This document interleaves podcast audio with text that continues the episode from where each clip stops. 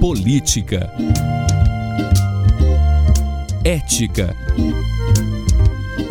Democracia. Informação. Opinião. Pode falar. Apresentação Cileide Alves e Rubens Salomão.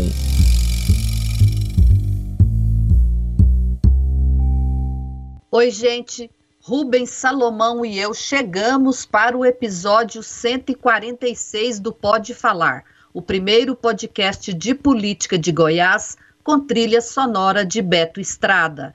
Eu falo da minha casa e Rubens do estúdio da Sagres 730 em Aparecida de Goiânia. Oi Rubens, tudo bem? Oi Sileide, tudo bem? Bom estar de volta aqui na nossa programação normal de podcast. Grande abraço a todos que estavam aí provavelmente ansiosos para o retorno do Pode Falar e a gente está de volta, Sileide. Vamos lá. É, depois de duas semanas de recesso, voltamos com uma edição especial do Pode Falar com uma entrevista com o professor da Escola de Comunicações da USP, o jornalista Eugênio Butti, autor do livro recém-lançado A Superindústria do Imaginário.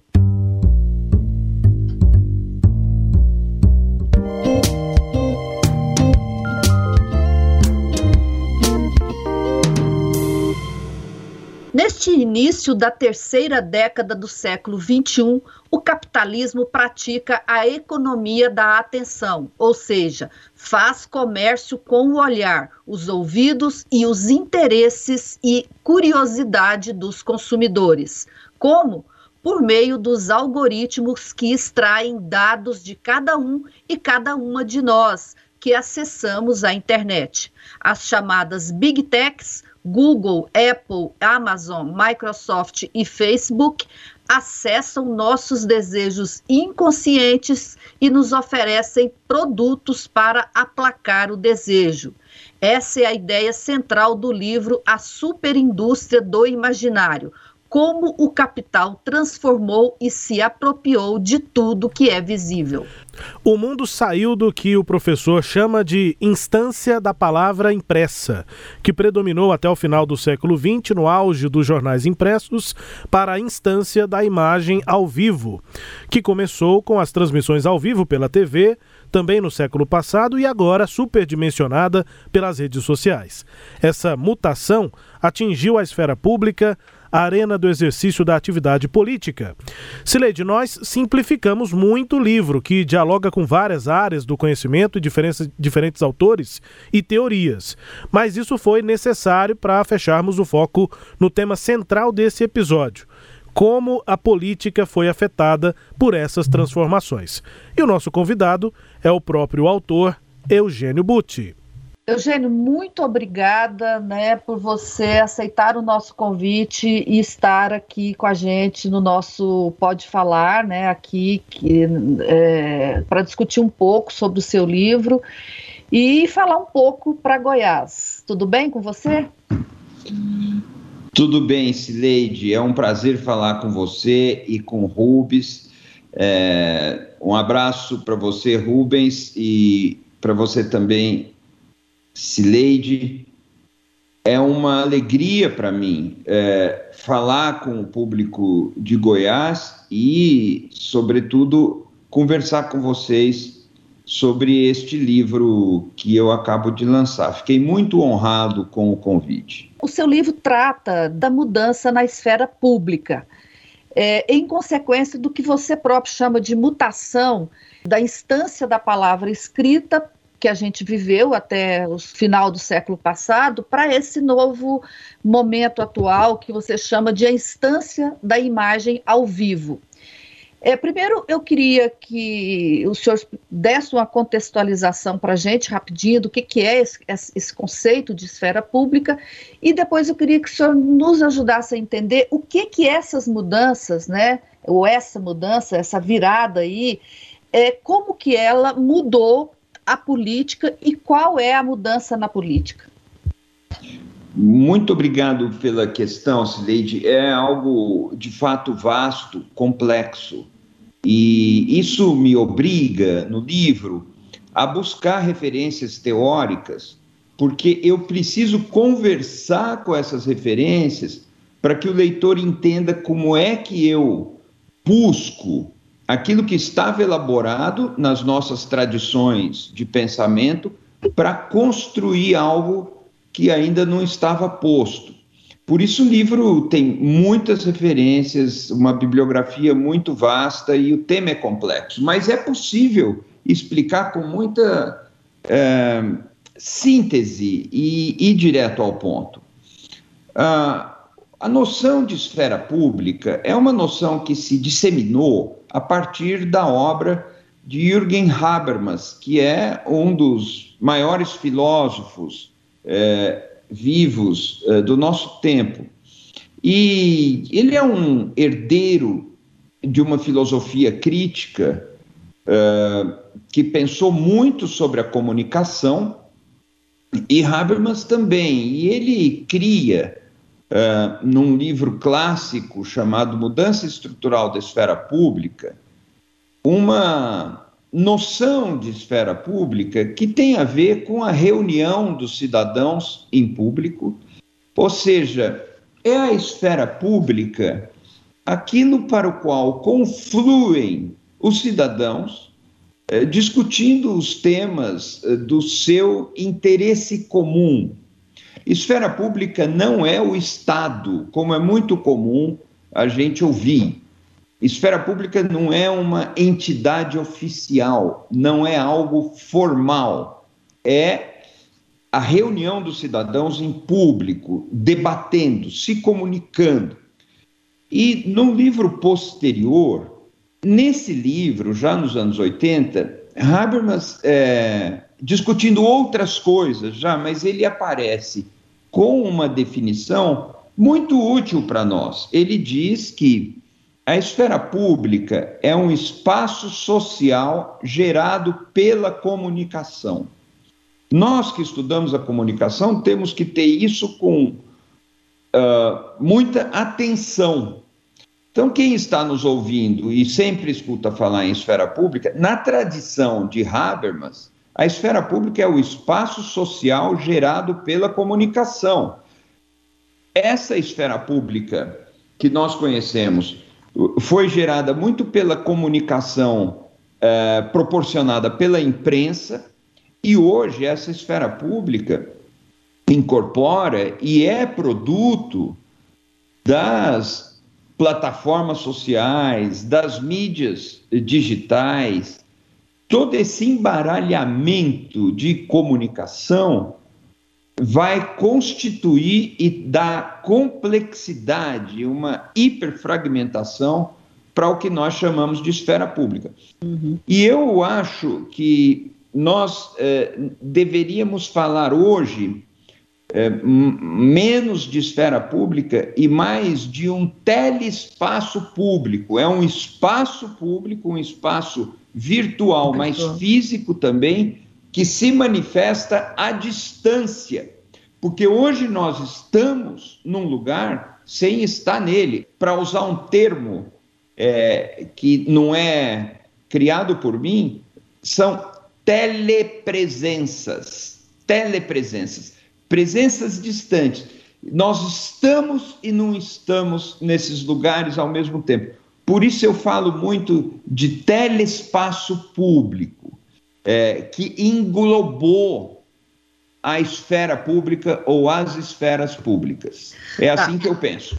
Tá, então agora ficou claro, muito claro, é, e aí eu queria que o senhor explicasse o, como essa, esse, esse telespaço público mudou a política?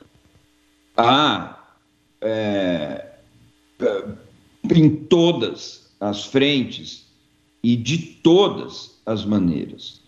Porque o que nós aprendemos, é, o que nós nos acostumamos a ver como a velha esfera pública, que em Habermas era a nova esfera pública, mas é, é uma esfera pública que é tecida pelos meios impressos, por isso eu falo na instância da palavra impressa, era um, era um discurso de palavras, sobretudo de palavras, e nas páginas dos jornais se dava o debate sobre os assuntos de interesse comum. Isso era a política.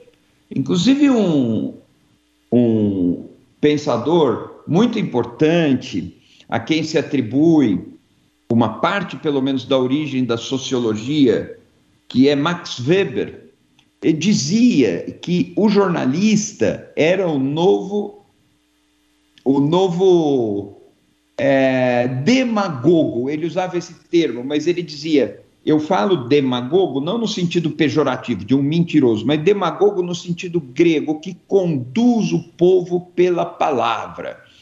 E o jornalista era um ser político, na visão dele, e tinha muita ascendência sobre o público porque manejava o discurso dos jornais, porque é, era o operador e o pensador do discurso dos jornais. E, de fato, nós vimos ao longo do século XX muitos jornalistas ou donos de jornal é, se projetarem para a arena pública. E isso no Brasil, eh, no Brasil está cheio disso, de animador de auditório que quer ser presidente da República, de outro animador de auditório que vira deputado, vira governador. É, desses meios de comunicação vieram muitas coisas para a política. Agora, nós já estamos numa outra fase. Né? Em São Paulo existe um deputado, Tiririca, que é um palhaço e consegue é, votos porque tem uma relação afetiva com o público. Isso é, vai se projetar para muitos outros lugares. A religião mudou completamente. A religião é uma tele-religião hoje, é, e não só pela televisão, mas também pelos meios digitais. E é um campo vastíssimo que faz negócios, arrecada muito dinheiro, é, não importam os motivos pelos quais as pessoas contribuam, mas esses é, dirigentes, empresários de grandes igrejas é, ficam muito ricos, eles também, e isso é, tensiona o, o, a política. Hoje nós temos uma presença é, de religiosos é, dessas, dessas outras denominações religiosas muito forte. Nós temos é, essa dinâmica da publicidade ganhou uma força muito grande na política. A política hoje não é uma política de, das ideias, não é uma política dos ideólogos, é mais uma política do marketing ou uma política dos marqueteiros. E as redes é, favoreceram muito certas correntes que exploram muito o sensacionalismo, a emoção das massas, né? Nós vemos que agora se fala, por exemplo, em voto auditável, é, é como se os outros votos não fossem. Não vai ser um homem que vai repetir mil vezes que a urna é confiável e essa mentira vai se transformar numa verdade. Eu não sei por que tanta resistência em termos mais uma, uma maneira de garantir ao povo brasileiro que em quem ele votar, esse realmente vai ser eleito. Fala-se em fraude da urna eletrônica como se é, nenhuma fraude comprovada na urna eletrônica, nenhuma fraude comprovada na urna eletrônica, e os votos impressos é, eram coalhados de falsificações, de fraudes. E essas pessoas estão falando disso para fazer um retrocesso, é, mas um pouco vão querer voltar é, com bico de pena, como na República Velha. É uma loucura. É. E...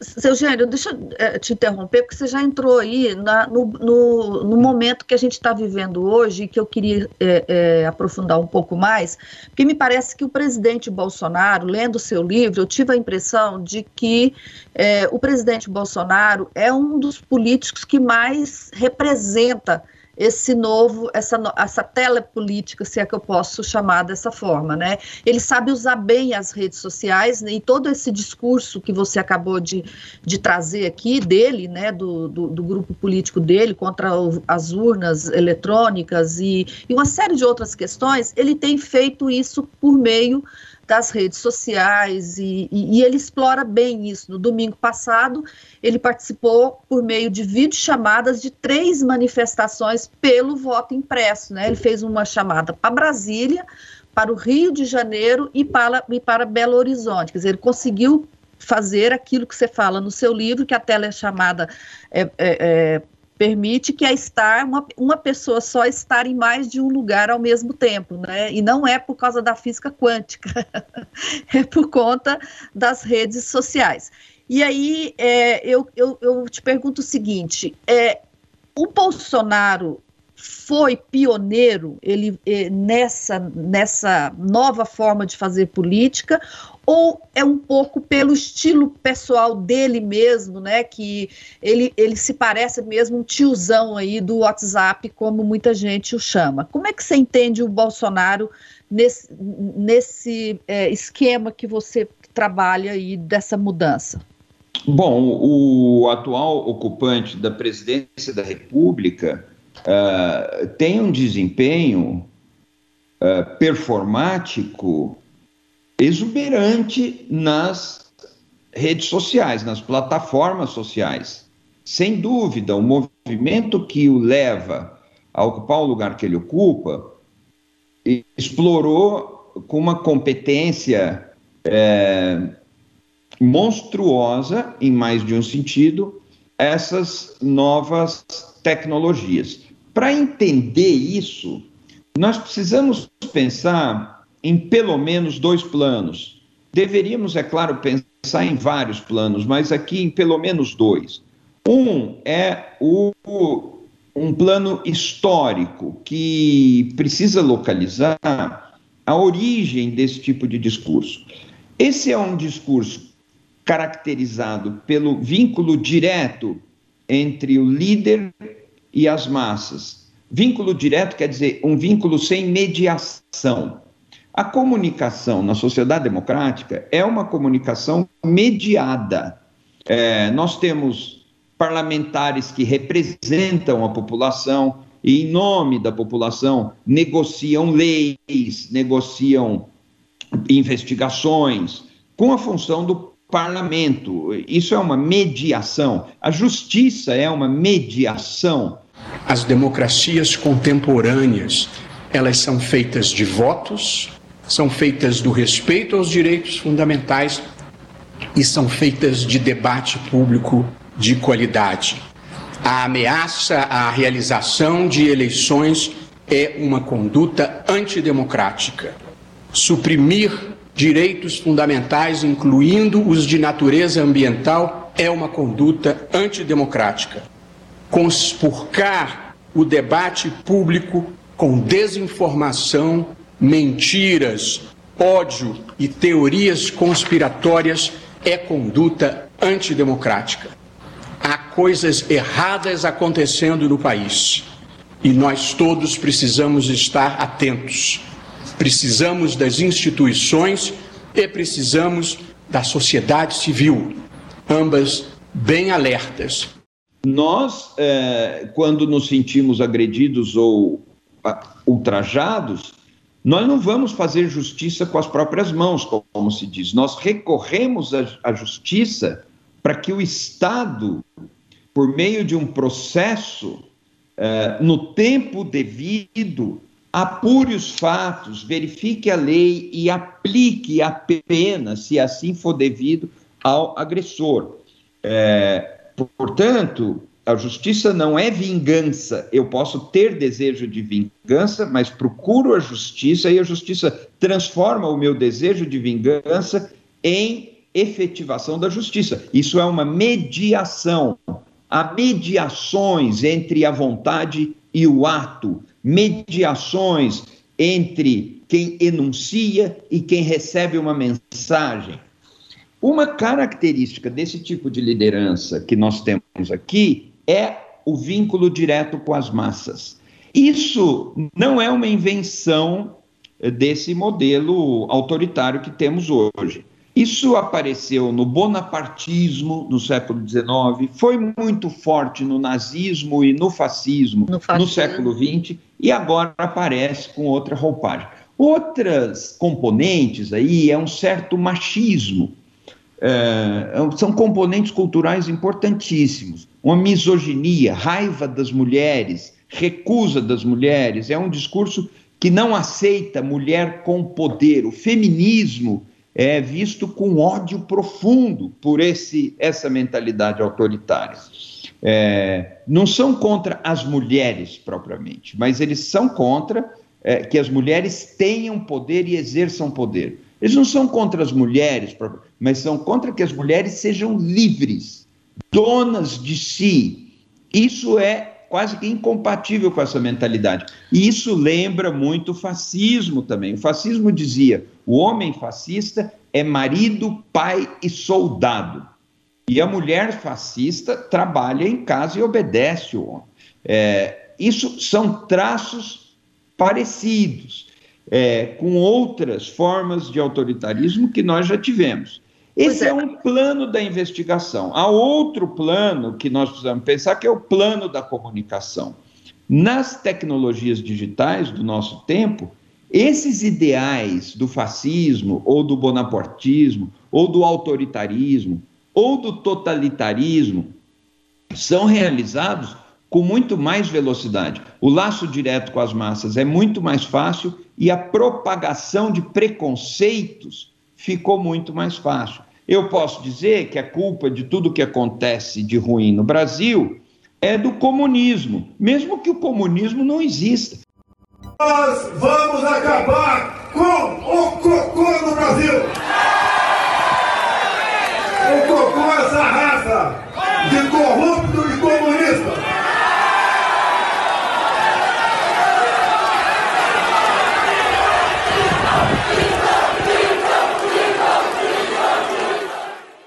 Eu posso dizer que a queimada nas florestas é uma invenção da mídia comunista internacional. Mesmo que os termômetros estejam apontando, que os radares, que os satélites mostrem e localizem onde está havendo destruição das florestas. Eu posso dizer que vacina faz mal para a saúde. A vacina, uma vez certificada pela Anvisa, vai ser extensiva a todos que queiram tomá-la. Eu não vou tomar. Alguns falam que estou dando um péssimo exemplo. Ô imbecil! Ô, o idiota que está dizendo dando um péssimo exemplo, eu já tive o vírus. Eu já tenho anticorpos. Para que tomar vacina de novo? Ninguém pode obrigar ninguém a tomar vacina, doutora Raíssa. Ela é médica. Se o cara não quer ser tratado, que não seja. Eu não quero fazer uma quimioterapia vou morrer, o problema é meu. Pô. Eu posso dizer que a Covid-19 é uma gripezinha. Essas tecnologias facilitaram muito a propagação desse tipo de mentira. Tá.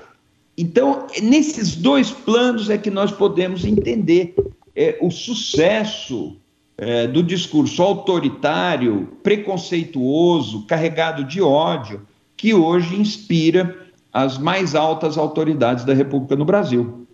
Pois é, e aí você está falando sobre a propagação dessas mentiras, isso é um, é um modus, modus operandi do, bolso, operandi do bolsonarismo. É, a verdade factual, ela parece que não existe mais. Só que essa verdade factual na política, ela, ela, ela já foi é, sempre colocada em xeque, né? Por exemplo, o, o golpe de Estado em 37 foi justificado com um factoide político que foi o plano Cohen. Assim, o, o, o Getúlio usou muitos de factoides, né, pra, durante o governo dele. É, o que, que, mudou agora? Quer dizer, o que era factoide antes, que agora a gente chama de fake news, é, ele só foi potencializado, na sua opinião, por conta da ter extinto, acabado ou, ou, ou, não acabado nem extinto, mas é, diminuído a, diminuída a mediação que a mídia fazia? É, sim, é, você tem toda a razão e é isso mesmo. Há uma potencialização da circulação é, de discursos preconceituosos, discursos de vilanização ou de satanização é, de pessoas que são eleitas como inimigas.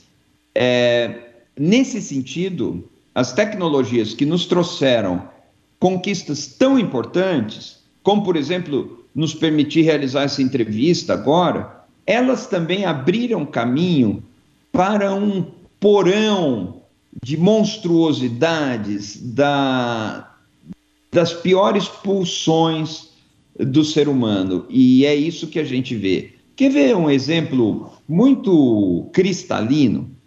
Essa campanha toda contra a urna eletrônica é, é baseada em, em mentiras óbvias. Né? A primeira é que a urna eletrônica não pode ser verificável ou não é auditável. Ela é super auditável. É, a tecnologia per permite que haja uma conferência é, profunda e precisa na apuração dos votos. É, há uma série de outras mentiras, mas o objetivo dessa campanha não é nada que diga respeito aos fatos, como você está dizendo. O objetivo dessa campanha é jogar dúvidas, jogar descrédito nas instituições responsáveis pelas eleições no Brasil. Nós temos um presidente da República empenhado em difamar e desacreditar a eleição. É isso que ele quer. Ele quer dizer é, e quer convencer as pessoas que a eleição no Brasil é um território nebuloso, é, não confiável, e que a democracia é um receptáculo para fraudes infinitas. É isso que ele quer fazer. Por quê? Porque isso facilita uh, um segundo discurso, que é o discurso de a democracia não funciona, a democracia só elege gente corrupta, como se não houvesse corrupção nesse governo. É, e um discurso que, no limite, vai atacar a democracia e defender uma forma autoritária de exercício de poder. Portanto, é pura propaganda, pura propaganda é, baseada em mentiras. Há ainda um outro objetivo com essa história de voto impresso, que é o objetivo de facilitar a chantagem contra o eleitor.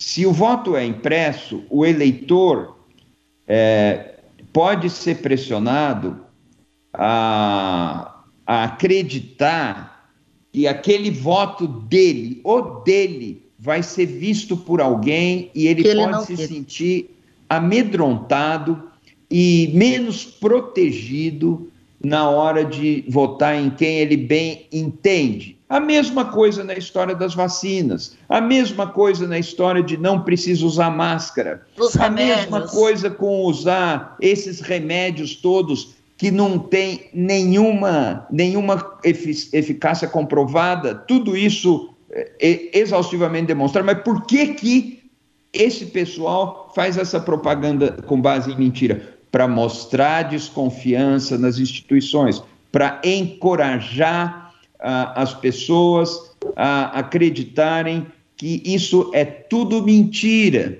que incêndio na floresta é mentira, que vacina é mentira.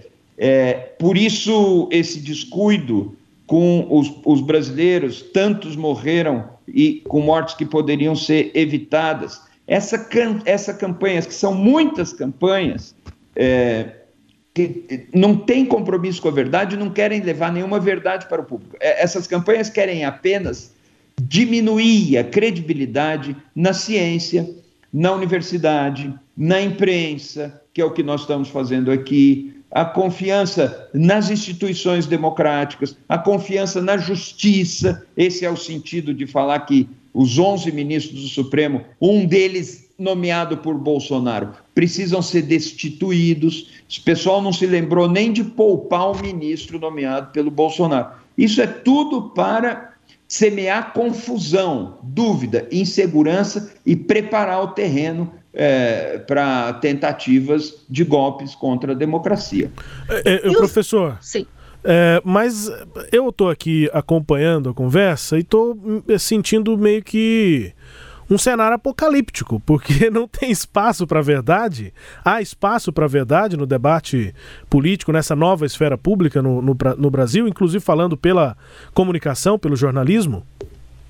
Eu pergunto isso para você e pergunto isso para cada um e cada uma das pessoas que nos escutam. Existe espaço para a verdade na sua condução pessoal uh, no uso dos meios das redes sociais? Você passa para frente uma notícia cuja comprovação você não tem? Você passa para frente uma, um vídeo só porque ele fala mal de alguém de quem você não gosta? Você usa esses meios para se sentir de alma lavada, vingado e favorecer a destruição da reputação de outra pessoa? É, essa é uma pergunta que nós temos que fazer para nós mesmos. É lógico que existe espaço para a verdade factual, para a verdade dos fatos, tanto é que as vacinas acabaram vindo para o Brasil, nós estamos conseguindo diminuir o número de casos e o número de mortes graças à vacina, é, graças ao uso de máscara, graças aos cuidados de evitar aglomeração, a verdade prevaleceu. No caso do Brasil, a verdade prevaleceu tarde demais, mas prevaleceu. É lógico que existe espaço para a verdade dos fatos, mas nós estamos lidando com forças muito poderosas. Existe um inquérito em andamento no Supremo Tribunal Federal para apurar isso, forças muito poderosas que semeiam a discórdia e a mentira para confundir e desorientar o povo brasileiro, com muito poder de convencimento. Então, é, eu não quero dourar a pílula e dizer que no final a verdade vai vencer, porque pode vencer coisa muito pior. Agora, uma, uma, questão que surge é o seguinte, para a gente encerrar, né, que a gente venceu o, o prazo, mas assim, só para a gente completar.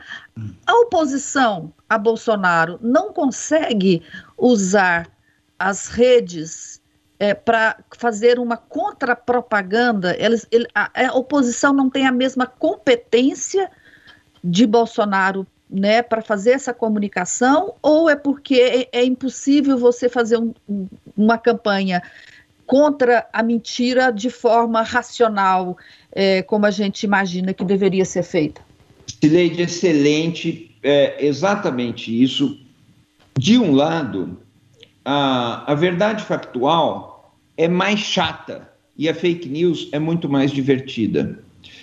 Para ativar uh, as sensações nas pessoas, uh, essas simplificações grotescas parece que são muito mais atraentes. É, a ponto de crescerem os adeptos dessas te teorias de que a Terra é plana, por exemplo são verdadeiras é, superstições em organizações quase que religiosas de pessoas que dão as costas para toda a investigação científica, todo o trabalho que é cansativo uh, dos cientistas, dos professores, do, toda forma de conhecimento com método da natureza, as pessoas dão as costas para isso e abraçam e embarcam em coisas simplistas. Então, de um lado, sim, a verdade factual é chata, é aborrecida. De outro lado, é, houve, da própria instituição da imprensa, um certo menosprezo das novas tecnologias. Nós ficamos atrasados no uso dessas ferramentas. E as correntes é, mais destruidoras da democracia é, se deram melhor nisso aí, um pouco por causa da natureza desses meios, que apelam muito mais para as emoções do que para a própria razão, As emoções fazem parte da razão, é verdade, mas isso é uma exploração um tanto histérica e um tanto sensacionalista das emoções, sem nenhuma dose de razão. Isso é próprio desses meios, e aí essas forças antidemocráticas se saíram melhor aí. Bom, professor é, Eugênio Butti, também um, um, jornalista, um colega nosso, né? É, muito obrigada pelo seu tempo, pelas suas ideias e pela conversa aqui no nosso podcast. Eu que agradeço, Leide, Rubens, agradeço a cada uma das pessoas que nos seguiram até aqui. Desejo tudo de bom, de melhor para todo mundo que cada um conduza a sua vida com serenidade, com verdade e com compromisso, com respeito que devemos uns aos outros. Muito obrigado. É isso, Rubens. Muito assunto para refletirmos sobre o destino que hoje parece sombrio do país e de nossas vidas. Sem dúvida, Sileide. Foi uma entrevista assim para mim, extremamente interessante é, e com muitas avaliações importantes para o um processo que está chegando aí de 2022. Chegando nada, já começou, né, Sileide? É, o presidente Jair Bolsonaro fez questão de antecipar, né? Ele não é mais um presidente da República, ele é um pré-candidato à reeleição. É o que ele faz o tempo em todo. Bora, Rubens? Bora, Sileide. Este episódio teve áudios da TV Brasil, do UOL e da Rádio Sagres. Confira o Pode Falar todo sábado às nove e meia da manhã na Rádio Sagres, no Sagres Online, no aplicativo da Sagres, no SoundCloud, no Spotify, no Google App, no Deezer e no Castbox. Siga o Pode Falar em seu tocador de podcast preferido e receba um episódio novo todo sábado. Tchau, Rubens. Tchau, Sileide. Até a próxima. Tchau, tchau. Apresentamos Pode Falar com jornalistas Cileide Alves e Rubens Salomão.